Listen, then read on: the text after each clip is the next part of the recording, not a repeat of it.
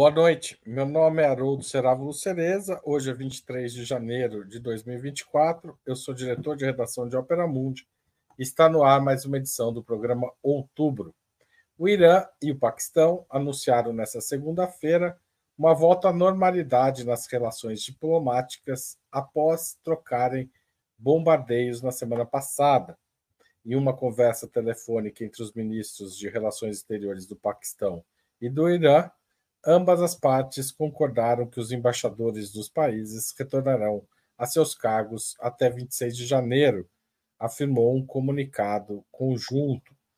Os bombardeios entre os dois países, na verdade, contra é, é, grupos que atuam nos dois países, mas o Irã atacou um grupo no Paquistão e vice-versa, estão de alguma forma relacionados a um aumento de tensão no Oriente Médio? Lembrando que, além do Paquistão, o Irã também atacou alvos na Síria e no Iraque. E o papel dos Houthis do Iêmen, que bloqueiam navios ligados a empresas israelenses no Mar Vermelho? Há risco de esses episódios transformarem a guerra em Gaza contra os palestinos num conflito regional mais amplo? Esse é o tema do nosso programa e os nossos convidados de hoje são Ana Prestes, cientista social, mestre e doutora em ciência política pela Universidade Federal de Minas Gerais, analista internacional estudiosa do ingresso da mulher na política brasileira.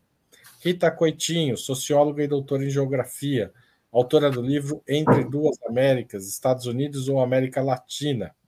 E Sérgio Amadeus, sociólogo formado pela USP e professor da Universidade Federal do ABC, criador do podcast Tecnopolítica e um dos principais especialistas em comunicação digital do país.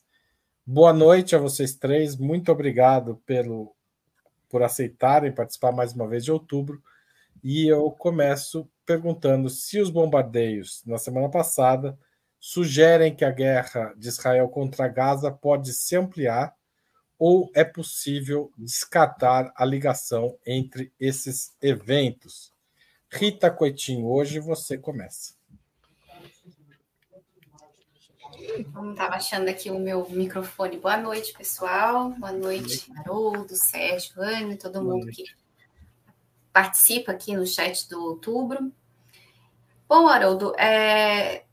essa questão da generalização da guerra, ela é uma questão é, bastante complexa e que já vem já vem né, ao debate desde o início da, da, das, das, incursões de Israel é, em, a Gaza em 7 de outubro.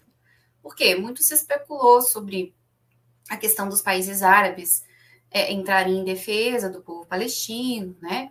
A diáspora palestina, ela, ela foi principalmente né, para os países árabes, embora a gente tenha é, palestinos em, em, todo o mundo hoje, né, a partir da sua expulsão é, de Israel.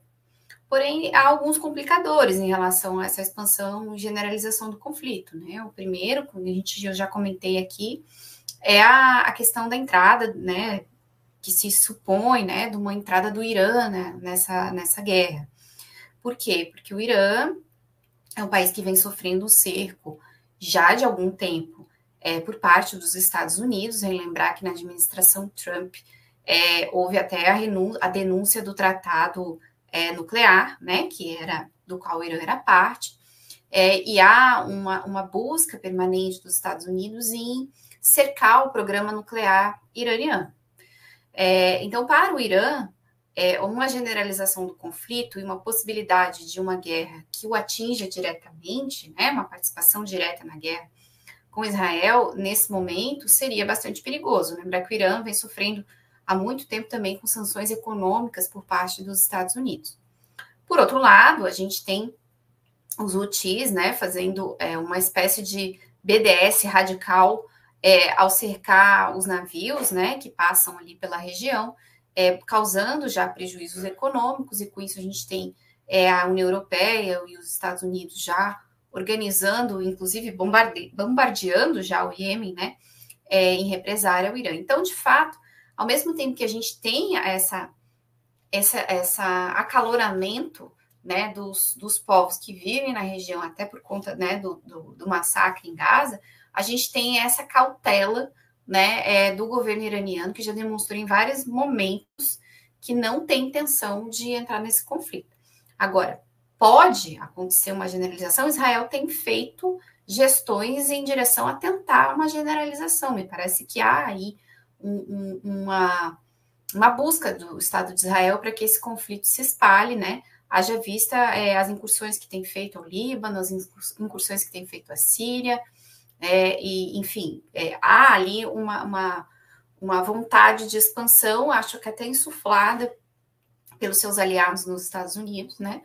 Mas me parece que o país maior, né, mais bem armado da região, que é o Irã, vem resistindo em relação a isso.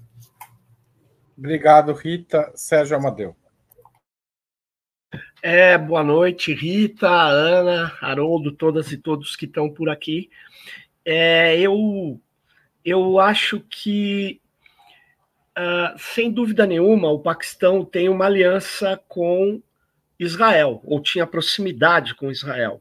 Essa é a questão. Esse ataque é, que, é, num primeiro momento, parece é, ter uma alegação que é o combate efetivamente de células terroristas que estão no, no Irã, é, desculpe, que estão no Paquistão, é, ele ele tem é, é, é, uma, um fundo, vamos dizer assim, é, de verdade, porque existem essas células que têm uma disputa territorial ali que o Irã tem, mas, é, por outro lado, o Paquistão é,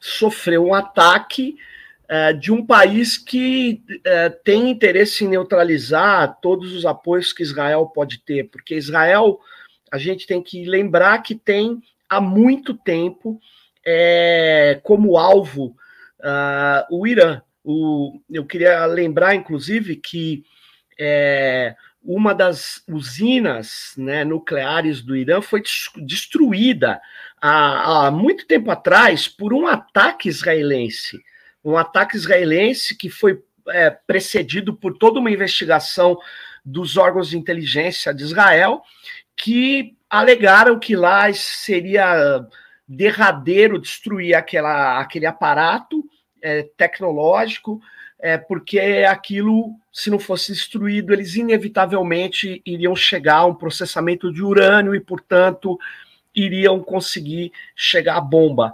Quer dizer, então, na verdade, Israel há muito tempo é, a, é, escolhe também o Irã como algo. É, ele sabe que o Irã é uma, uma potência média, uma potência regional ali, e que Israel tem um, uma, uma vamos dizer assim, um, uma ação completamente de, é, expansionista, um expansionismo em todo aquela, aquele pedaço. Ele faz isso em comum acordo com os Estados Unidos. Então, eu acho que tem relação, apesar uh, de que, se não tinha relação, uh, esses ataques contribuem para uma situação de tensão muito grande na região. Obrigado, Sérgio. E para encerrar a rodada, Ana Prestes. Boa noite, gente. Boa noite, Haroldo. Boa noite, Rita, Serginho, todo mundo que está aqui nos acompanhando também pelo chat. Agora, no começo do ano, é, a, o governo é, de Israel, principalmente o ministro da Defesa, o Galan, ele, ele, ele, houve uma mudança de discurso, uma mudança de abordagem sobre a, o massacre, o genocídio que eles estão fazendo com Gaza. Eu acho que diante dessa pressão e perda de relativa perda de apoio, é, mesmo que eles não, na prática não estão perdendo o apoio dos Estados Unidos, mas discursivamente o Blinken, mesmo o Biden, ficam tentando falar: não, vamos aqui ver o Estado da Palestina. E é, eles se viram, talvez, na necessidade de, de provar a tese de que eles estão enfrentando uma guerra mais ampla, regional. E eles chegaram a falar: estamos enfrentando uma guerra em sete frentes, seis, sete frentes, que aí eles incluem o Iêmen, incluem o Irã, incluem o Líbano, incluem. É, eles diferenciam Gaza de Cisjordânia, né? É, então, eles falam que são cerca de sete frentes. Só que quem na prática é, instigou e provocou foram eles mesmos, porque estava até fazendo uma, um levantamento, por causa de um outro programa também que eu participei. No dia 2 de janeiro, segundo dia do ano, eles fizeram aquele ataque, acho que todo mundo lembra, lá em Beirute, que vitimou uma das altas lideranças do Hamas, se eu não me engano, o número 2 do Hamas.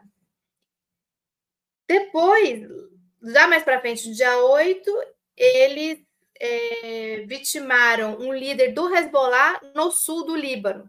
Acho que também todo mundo lembra. E no dia 3, eles. É, não, não há provas, né, digamos assim, de, que, de quem foi realmente, mas o, o governo iraniano trata como se estivesse sendo Israel mesmo. Eles desferiram um, um ataque que para os iranianos representa muito, porque foi no dia do aniversário de morte do Qassem Soleimani, dia 3 de janeiro. Lembrar que foi no dia 3 de janeiro de 2020, aquele assassinato numa, lá no Iraque, do general que era considerado um grande general, um, foi, ficou como um mártir, um líder nacional. Naquela marcha que estava tendo, na solenidade, estava tendo uma solenidade de homenagem ao Qassem Soleimani.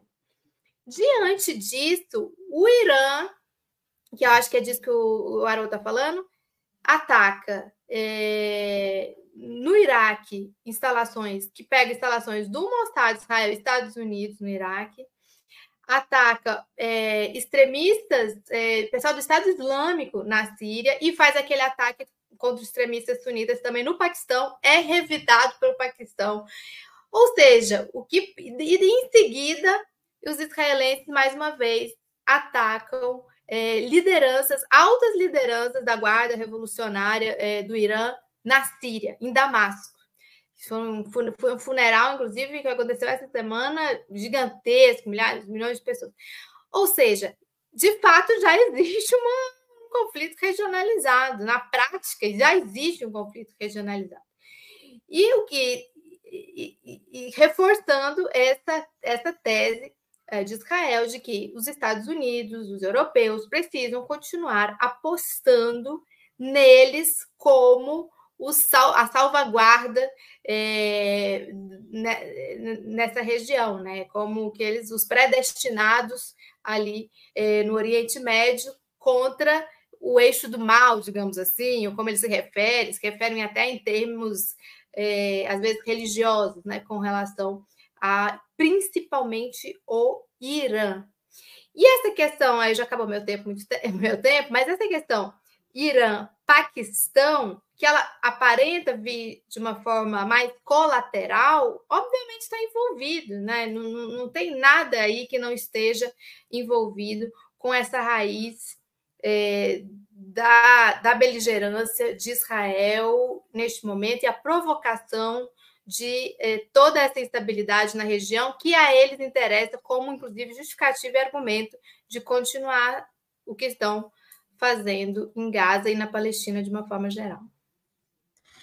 Eu tinha preparado uma pergunta que, a, a, de certo modo, vocês responderam, pelo menos parcialmente.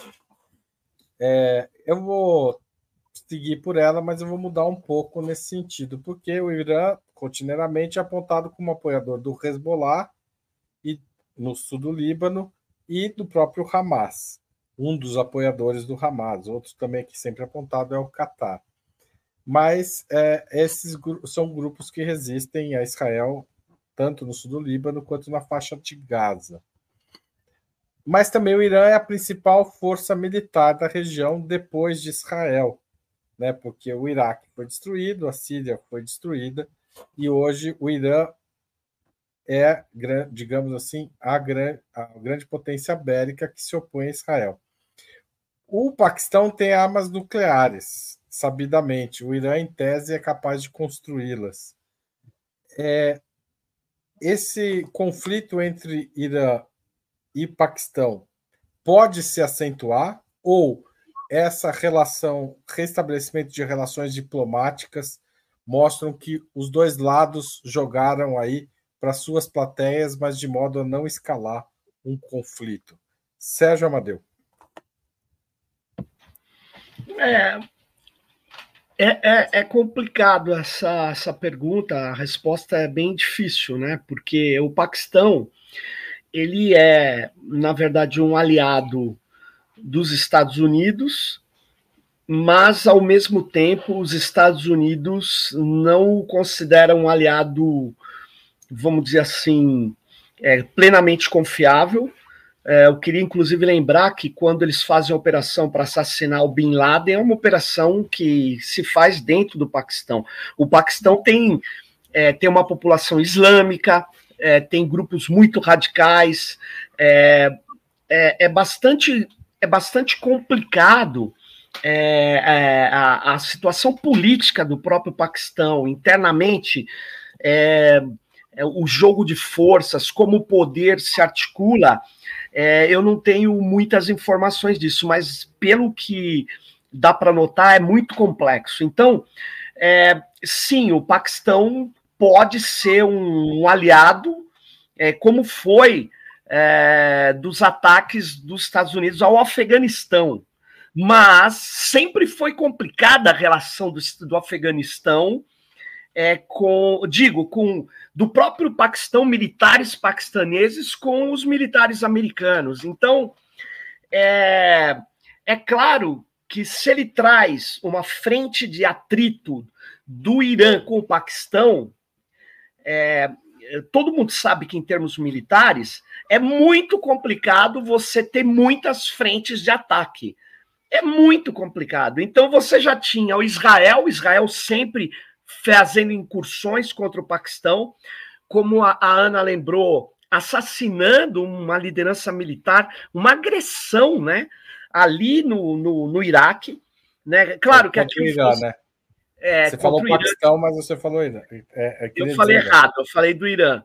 Eu, eu quero me referir ao Irã. O Irã, ele ele está sendo o Irã é, tem uma frente ali com Israel barra Estados Unidos complicadíssima e por outro lado, se tem uma por trás agora, ou na fronteira com, com o Paquistão, é, isso dispersa a, as forças dessa potência militar média, que eu queria chamar a atenção, Haroldo. Você falou que é uma potência militar na região.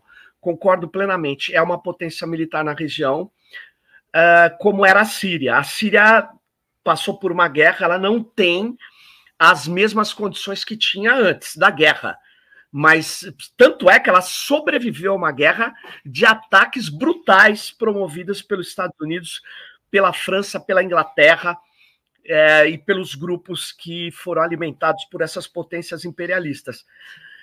É, a, a, Síria se recompôs graças à aliança com os russos, mas o Irã sabe que não tem condição de enfrentar uma guerra com Israel, porque a guerra contra Israel não é contra Israel é uma guerra contra o imperialismo norte-americano e o seu cão de guarda, o Estado terrorista babante, assim, é, genocida de Israel. Quer dizer, é uma guerra de um potencial que o Irã sabe que não pode enfrentar. O que vai ter vai ser, na minha opinião, tá? Vão ser ataques pontuais. É uma guerra quase que guerra semi-fria, porque senão o Hezbollah já tinha invadido Israel, gente. Por que, que o, o Hezbollah tem 150 mil homens no sul do Líbano? Por que, que não invadiu? Porque uma coisa é invadir, outra coisa é manter a invasão, outra coisa é a logística, é o armamento, é a guerra. Será que eles têm condição de sustentar uma guerra como os americanos têm diante do Estado de Israel? A minha pergunta é essa. Eu acho muito difícil. Tá certo. Obrigado, Sérgio. Ana Prestes. É, então, não, não é simples responder essa pergunta. Então, a gente pode se basear nas informações que a gente tem. Por conta desse, desse outro programa que eu, que eu fiz sobre o tema, eu fui atrás, tem uma entrevista do é, ministro das Relações Exteriores do Irã, o Nasser Kanani. E esse ataque no Paquistão, ele acontece no dia 16, um dia depois dos ataques do dia 15, que já, a gente já citou aqui, que são os ataques que acontecem no Iraque e na Síria. Então, são três ataques no Iraque, na Síria e no Paquistão. No Iraque, é, nas, a gente pode até trazer a foto aqui, a foto ficou famosa num complexo gigante que é, eles alegam que é de, de Israel e com um, um seria da, do Mossad, né? E com um, um, um uma outra instalação perto de norte-americanos, norte Estados Unidos, tanto é que falam, a imprensa norte-americana deu que tem feridos, né? Houve feridos, não houve mortos, mas feridos dos Estados Unidos. Na Síria, eles atacaram uma região onde está o Estado Islâmico, e no Paquistão, eles atacaram um, local, chama-se Baluchistão, que é onde está um grupo iraniano, um grupo opositor iraniano e que provoca instabilidade. E que não é, já tem é, desde o início dos anos 2000 vários conflitos entre é, nesse grupo que se abriga no Paquistão e que é um grupo que tenta insta é, trazer instabilidade para o Irã, de disputa é, com o Irã. E o Paquistão ele revida é, que é interessante, o Paquistão revida atacando também uma região no Irã em que ele alega que há um grupo é, opositor paquistanês. E o que, mas o que, que é importante a gente é, localizar dessas, a partir dessas informações?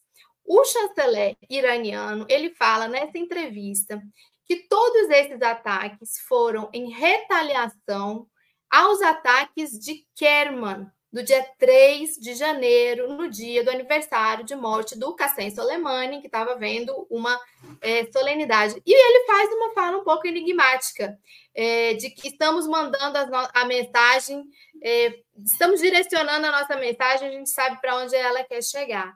Ou seja, existe nessa região também uma teia muito intrincada de disputas é, entre grupos é, muitas vezes grupos como esse, eu estava procurando aqui o nome do grupo que eles atacam, os iranianos atacam, Jaish ul Adli, é, que, é, que é um grupo opositor da, do governo iraniano que se abriga é, no Paquistão. Então, tem essas tensões todas subjacentes, ou seja, e que já vêm de, de, de tempos é, às vezes até décadas, e que neste momento de profunda instabilidade e provocações acabam também aflorando, por isso, essa regionalização desse conflito.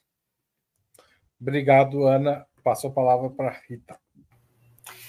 Então, de certa maneira, a Ana abordou o que, que eu pretendi abordar na minha resposta, porque, na verdade, assim, é preciso. É, o contexto leva a gente a achar que tudo que está acontecendo tem relação com os ataques de Israel a Gaza. Né? Não é que não tem exata relação, mas nem tudo está ligado a isso. Essa região que houve o bombardeio mútuo, vamos dizer assim, houve o bombardeio do Irã primeiro, do lado de lá da fronteira, e depois houve o bombardeio do Paquistão do lado de cada fronteira, é uma, uma região de conflito onde vive um grupo étnico, que a Ana já se referiu, né, que são os baluches. Eu não, eu não sei pronunciar, né? Em, em português ficaria assim, Baluches, né? Seria a região do Sistão, Baluquistão, Baluchistão, que é um, um, grupo que em torno de 9, 10 milhões de pessoas, não é um grupo pequeno, né? Que, de, é, que são sunitas, né? Lembrar que o governo iraniano é um governo é, é, a, a, teocracia, vamos dizer assim, iraniana, ela é de maioria xiita, né? Então, os sunitas são uma minoria é, religiosa dentro do, do Irã, e esse grupo, é, que é sunita, é um grupo que é separatista, né? Dentro do Irã. É, e que também tem conflitos em relação ao Paquistão e também é, tem é, é, é, comportamentos separatistas, vamos dizer assim. É, e essa, essa, essa, dentro né, desse agrupamento étnico, há alguns é, agrupamentos né, que, que têm essa tática de explosões, né, ataques terroristas, enfim, e que justamente fizeram o ataque é, em Teherã, que o Irã disse responder quando fez esse ataque do lado de lá da fronteira.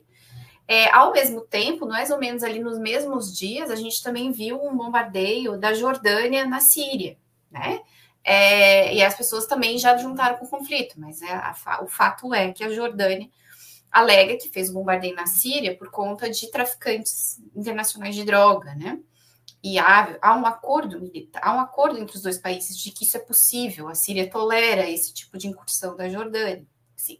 Então há questões que não necessariamente estão ligadas aos bombardeios de Israel e Gaza. É claro que numa situação é, de conflito, numa situação de escalonamento das tensões, tudo o que acontece faz a gente se preocupar, porque isso pode levar de fato a uma generalização do conflito, e eu acredito que há setores é, que apostam nisso, que desejam isso. E lembrar também, para finalizar o meu tempo, que o Paquistão, é, apesar de ter uma relação histórica com os Estados Unidos, né, e já, já ter tido um conflito bélico com o Irã também, é, o Paquistão hoje tem uma relação muito próxima com a China. É, apesar de ter também algumas relações com os Estados Unidos. E, inclusive, esse grupo do Baluchistão, que foi o pivô dessa confusão, eles chegaram a, a bombardear o, o, o corredor comercial é, China-Paquistão é, recentemente também, né? Então, assim, a gente, e a China também tem agora uma, uma relação mais estável, né, com o Irã.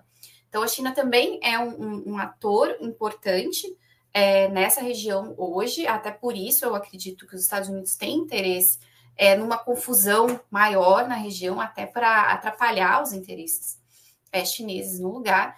E me parece que o Paquistão hoje não é exatamente um aliado de primeira ordem dos Estados Unidos. Em algumas questões, sim, mas você vê que a Índia também tem feito. É, a Índia sempre tem uma política externa muito autônoma, é, muito. Ela, a Índia leva a sério a ideia do, dos não alinhados, né? Ela não se alia a ninguém.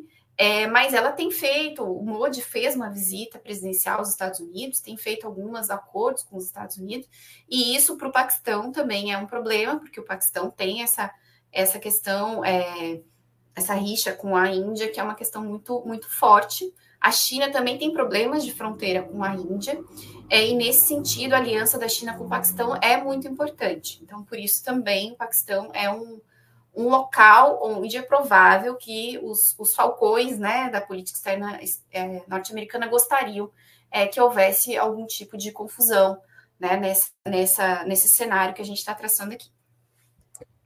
O Eu vou desrespeitar totalmente o reloginho hoje. Eu vou ser o, o, ah. o, responsável aqui. Por causa desse comentário eh, que você destacou, eu queria que você comentasse, é, falar sobre ele, do Gustavo Guerreiro.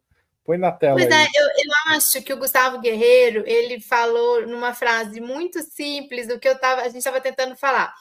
Irã e Paquistão atacaram em solo estrangeiro. Então, o Irã atacou o inimigo doméstico em solo paquistanês e o Paquistão retaliou atacando o inimigo doméstico dele em solo iraniano e tudo nessa região que a gente falou aqui do Balu Xistão, que, Baluchistão, dos Baluches. Então, achei legal que o, o, Gustavo Guerreiro falou, e ele faz uma. ele dá uma opinião aqui de que pode ter sido até uma operação antiterrorista conjunta, possivelmente pré-acordada. E, e acho que a gente pode considerar isso porque rapidamente também eles retomam as conversações.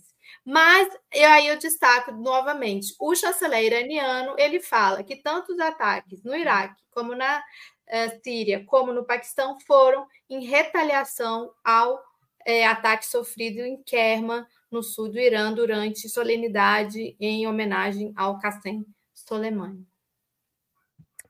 Tá certo. Obrigado, Guerreiro, por colaborar aqui com o nosso programa. E obrigado, Ana Prestes, por chamar a atenção disso. Passo à terceira pergunta. Mesmo com os processos, a abertura dos processos, do processo na Corte Internacional de Justiça puxado pela África do Sul, Israel não tem desistido dos avanços militares contra Gaza. Outra questão importante é que, não, mesmo destruindo muito, praticamente toda a infraestrutura da região, Israel hoje teve um grande número de baixas. Foi o maior número de baixas de soldados desde o início dos do início não, desde, os, desde o dia 7 de outubro. Israel perdeu 24 combatentes. A gente pode ter um cenário de destruição quase total de Gaza mas sem vitória militar completa de Israel, Rita, não, é Rita? Não, Ana dessa vez, Ana. Me confundi com a, com a nossa. É, ordem aqui, né? Eu, eu creio que sim. Eu, eu creio que está se desenhando isso. Porque eles, eles mesmos admitem que não conseguiram o seu objetivo. O objetivo tão propalado de exterminar, eliminar o, o Hamas. E, ao mesmo tempo, Gaza está destruída, né? Está tá destruída toda a infraestrutura. É, todos os dias, mais uma vez, a gente estava vendo cenas em Canhunes, que é no sul de Gaza, as pessoas falando, nos mandaram vir para o sul e estão nos matando aqui no sul. É, e a todo momento principalmente aqueles ministros é, que a gente considera mais radicais, digamos assim, é, de, de, expulsão, de limpeza étnica, de genocídio mesmo, falando que vão mandar os palestinos para uma ilha ou para os outros países árabes, ou seja, que tem um plano realmente de não devolver o pouco que os palestinos tinham né, ali na, na faixa de Gaza. Então, eu, eu, eu, vou até economizar aqui no meu tempo, porque eu, eu considero essa hipótese muito factível. Destruição de Gaza, mas não eliminação do, do Hamas, como eles é, falaram para o mundo. E por isso também é, essa, essa mudança que acontece em janeiro de ah, não, estamos enfrentando uma guerra em sete frentes e seis frentes estamos enfrentando uma coisa muito maior. É, o Ocidente precisa nos apoiar, continuar investindo, porque só nós é que vamos poder, aqui nessa região, enfrentar todo esse eixo do mal. Então, essa é a tese. Obrigado, Ana. No meu é, banco de você já tinha gasto, né? Na verdade, você está devolvendo. Porque eu estou devolvendo. Rita Coitinho. Não, eu também vou economizar, porque eu acredito que sim, a, a resistência palestina vai continuar, apesar da destruição é, de Gaza, até porque a resistência palestina não está só em Gaza, né? É, também na Cisjordânia, em outras regiões. É, os palestinos vão continuar resistindo é, de várias formas, né?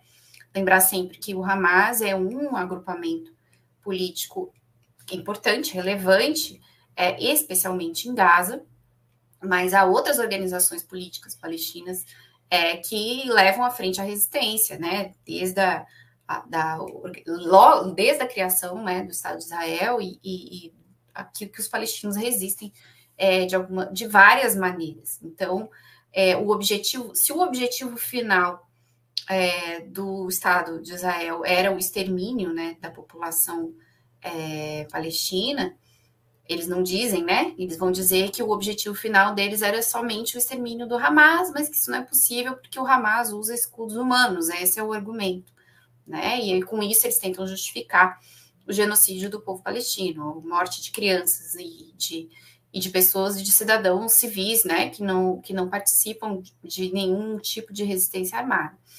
Então, é, não, vai, não, não acredito que seja possível Israel exterminar todas as pessoas que vivem na faixa de Gaza, embora há pessoas no governo que defendem isso, né? Extermínio até o último pessoa viva, né? A deportação das pessoas para uma ilha, primeiro, primeiro era para o Egito, né? E para os países próximos. Agora é a história da ilha artificial no Mediterrâneo que a gente viu um, uma importante figura do governo israelense falando, né? Esses planos eles não são factíveis, né? São 3 milhões de pessoas, e a gente também tem é, essa população espalhada por outras regiões. Então, de fato, com certeza terão uma vitória militar, porque Israel, do ponto de vista militar, não é possível de ser derrotado, já não era possível de ser derrotado em 67, é, que dirá agora, né? Pelo, pelos povos árabes, vamos dizer assim, e especialmente pelos palestinos. Mas é, o objetivo final, né, está é, muito longe de ser alcançado. E acho até por isso que eles são tão, é, tão insensíveis em relação às vidas humanas, né? Porque o seu objetivo é, de fato, o extermínio da população palestina. Obrigado, Rita. Sérgio. Olha, pessoal, eu me, me perdoem, mas eu vou fazer uma análise um pouquinho diferente de vocês.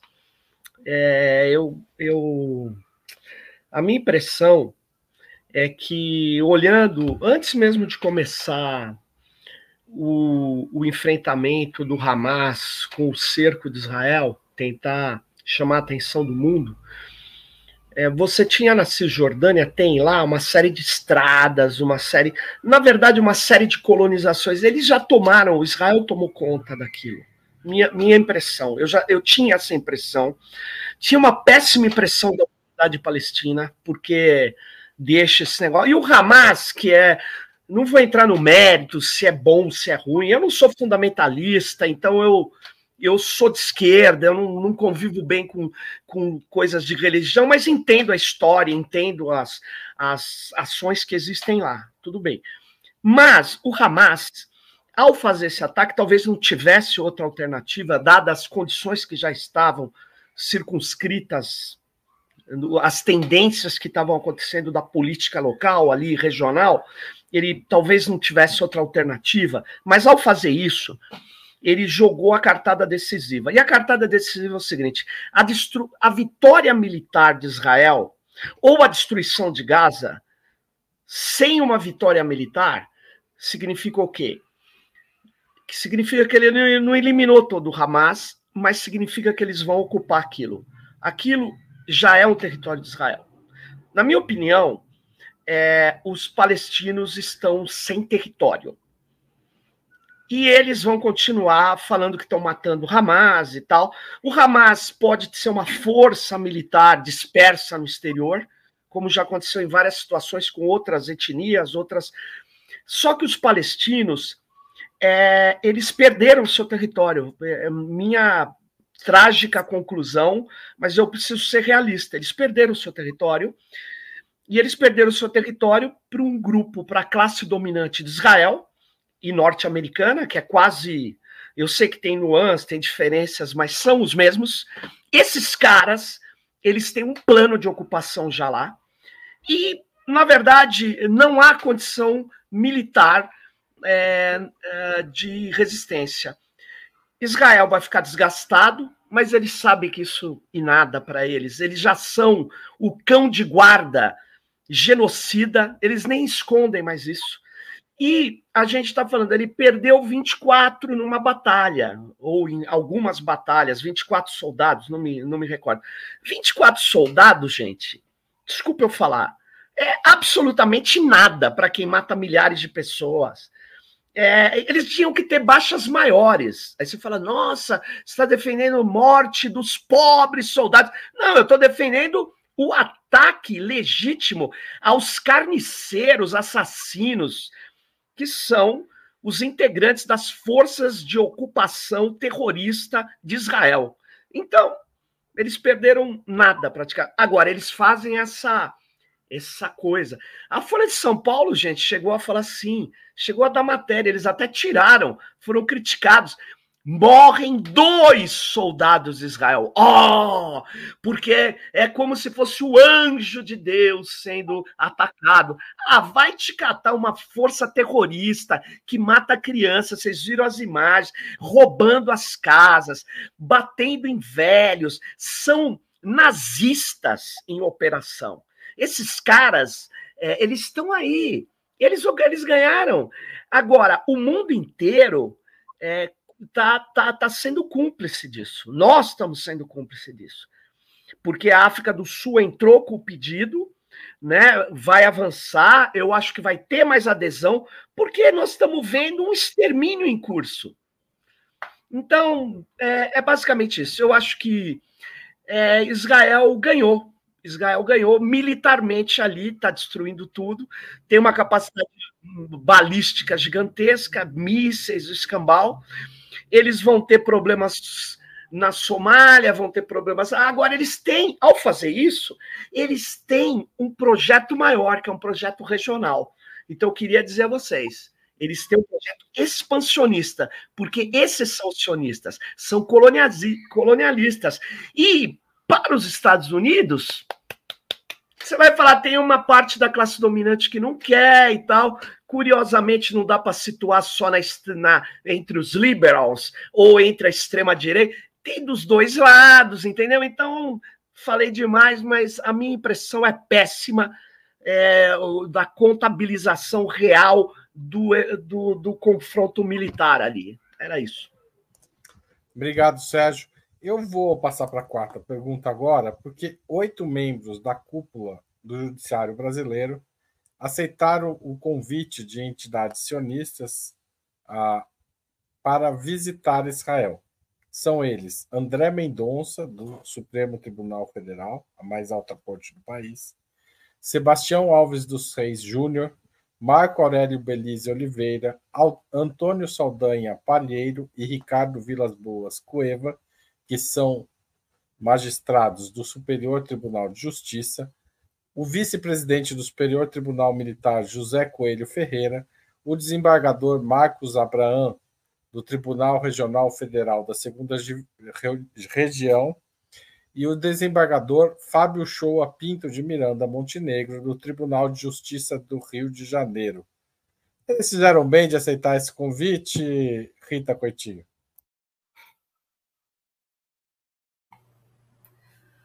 Olha, é, o servidor público não deve aceitar presentes, né?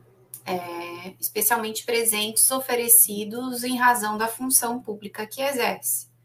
É uma questão que está em todo o código, no código de ética do serviço público. É, isso se aplica ao poder executivo e com certeza se aplica ao, ao judiciário e ao legislativo. Então, é, eu, como, como cidadã, né, do, eu, eu considero absurdo que um servidor público aceite é, qualquer presente.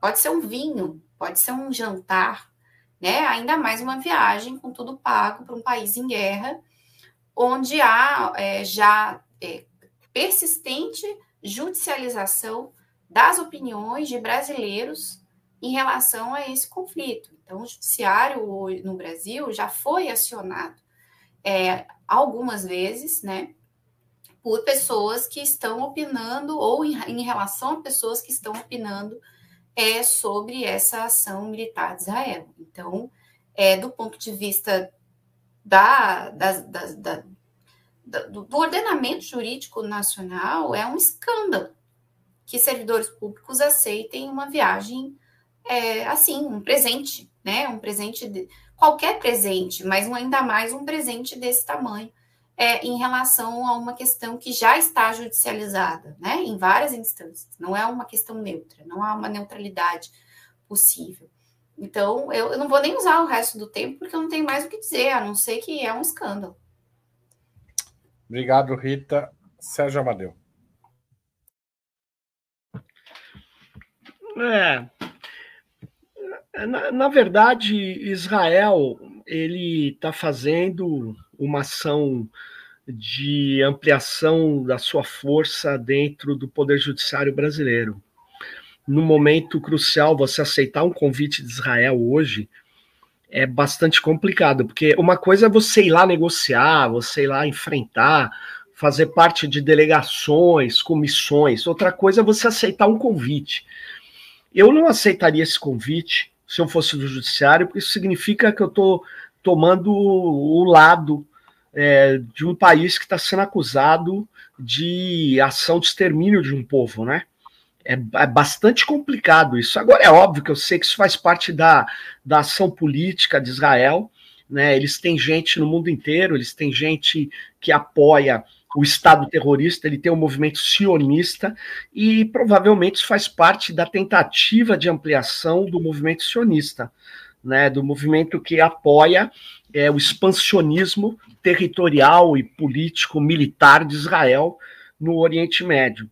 Né? Isso faz todo sentido para a política norte-americana. E também faz sentido para alguns grupos evangélicos que começam a ter muita força dentro do judiciário brasileiro.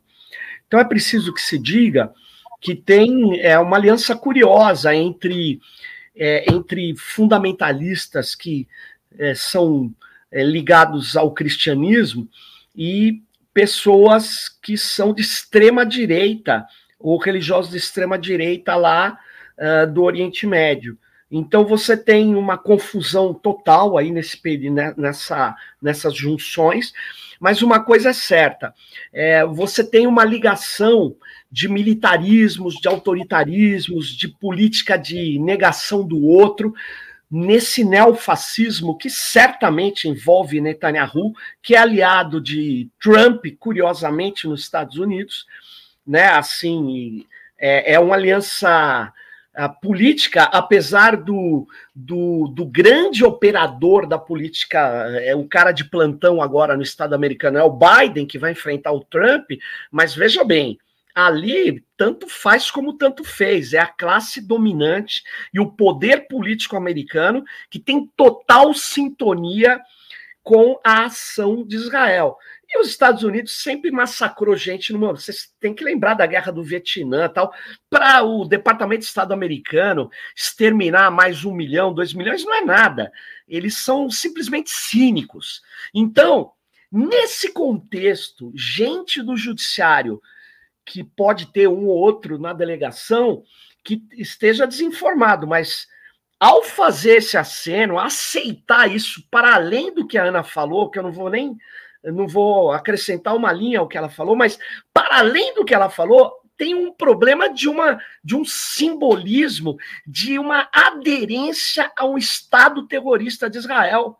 Não, isso é imperdoável, né? Eu acho isso muito sério mesmo. Obrigado, Sérgio. Ana Prestes. Eu não, não tenho nem muito que acrescentar o que a Rita e o Serginho já falaram, a não ser indignação.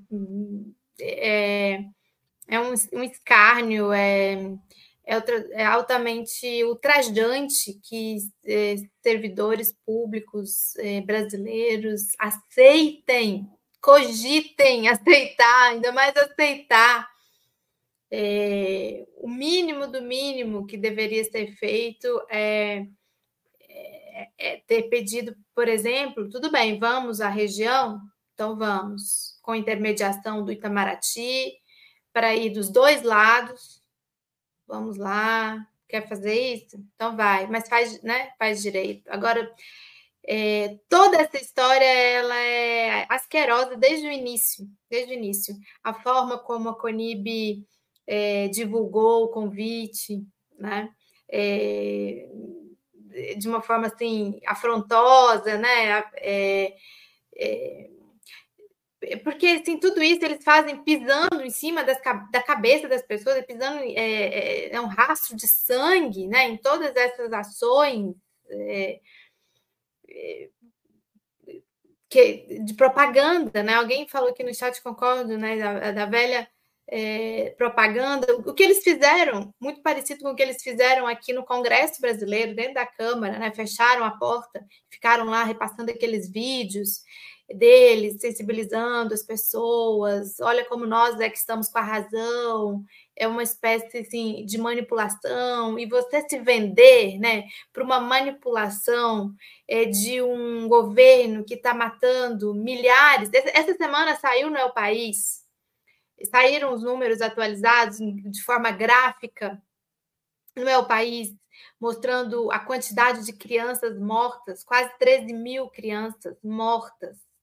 E, e você vai se sujeitar, vai, vai se deixar é, para ir ver ali de onde está formulando e saindo essa carnificina assim, tem, tem, que tem que ter um nível de abstração da realidade muito grande para se sujeitar a isso, representando o judiciário de um país que é um país é, de um governo pela paz, né? um governo pela é, que, que lutou para resgatar os seus ali de dentro de Gaza, sabe, pode, pode ficar aqui horas falando de, de, de quão abjeto, qual, quão ultrajante, quão indignante, revoltante é essa ida desses magistrados brasileiros, Supremo, é, do Supremo Tribunal Federal, do, do Tribunal Militar, do STJ, deviam sentir vergonha.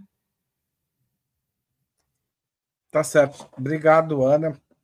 Queria lembrar a todos vocês que jornalismo de Ópera Mundi é mantido pela contribuição voluntária dos espectadores e leitores, é nossa principal fonte de renda.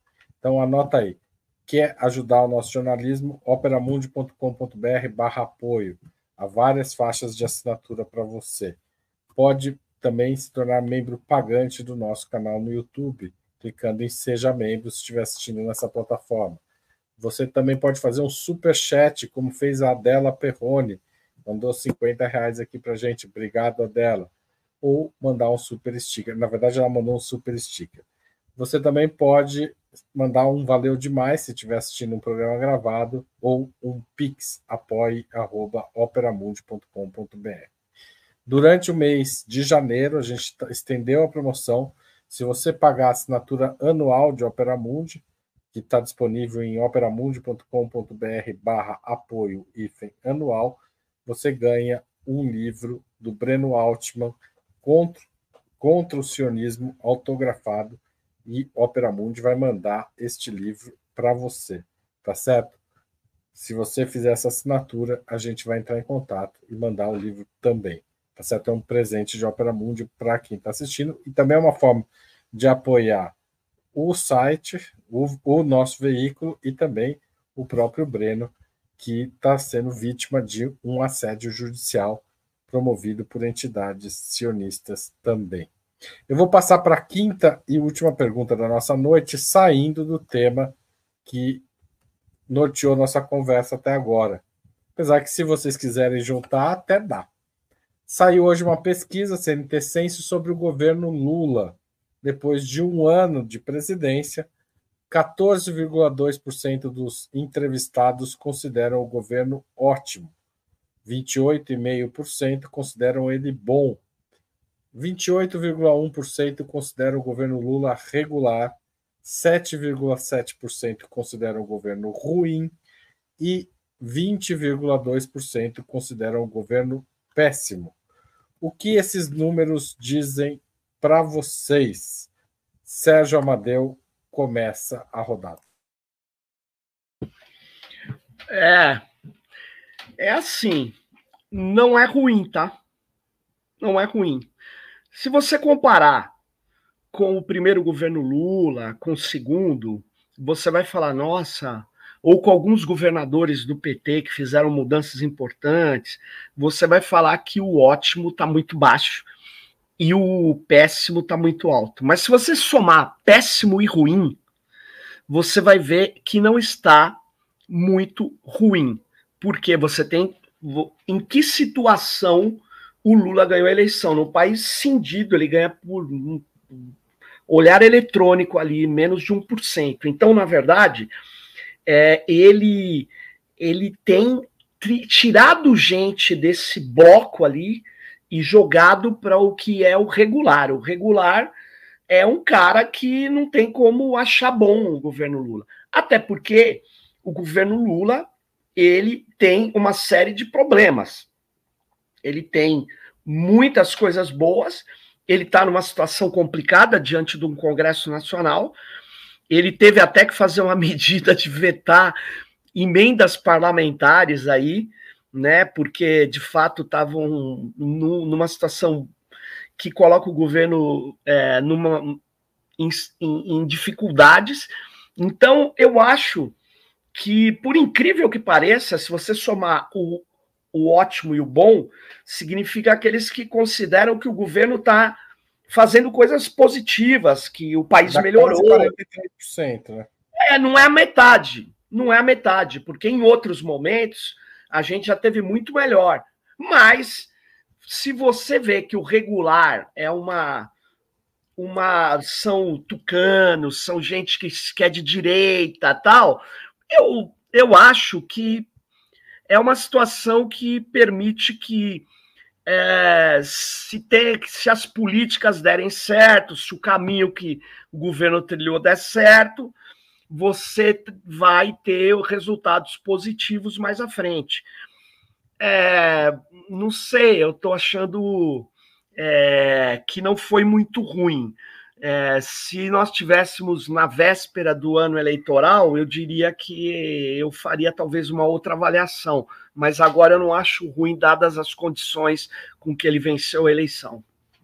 Só para arredondar, se a gente juntar o péssimo, o ruim e o péssimo dá 28% quase, e se a gente juntar ótimo e bom, dá quase. Não é. é 28 é um pouco mais que o, que o, que o, que o bom. É. Né? Mas é muito pouco. Mas o regular aí, eu sei que é o, é o, o cara que transita ali, entendeu? É a balança, o fiel da balança, literalmente. Muitas vezes fiel neste caso, né? Também evangélico. É, passo a palavra para Ana Prestes. Eu concordo com o Serginho de que é, não é ruim, não é tão ruim, ou é bom.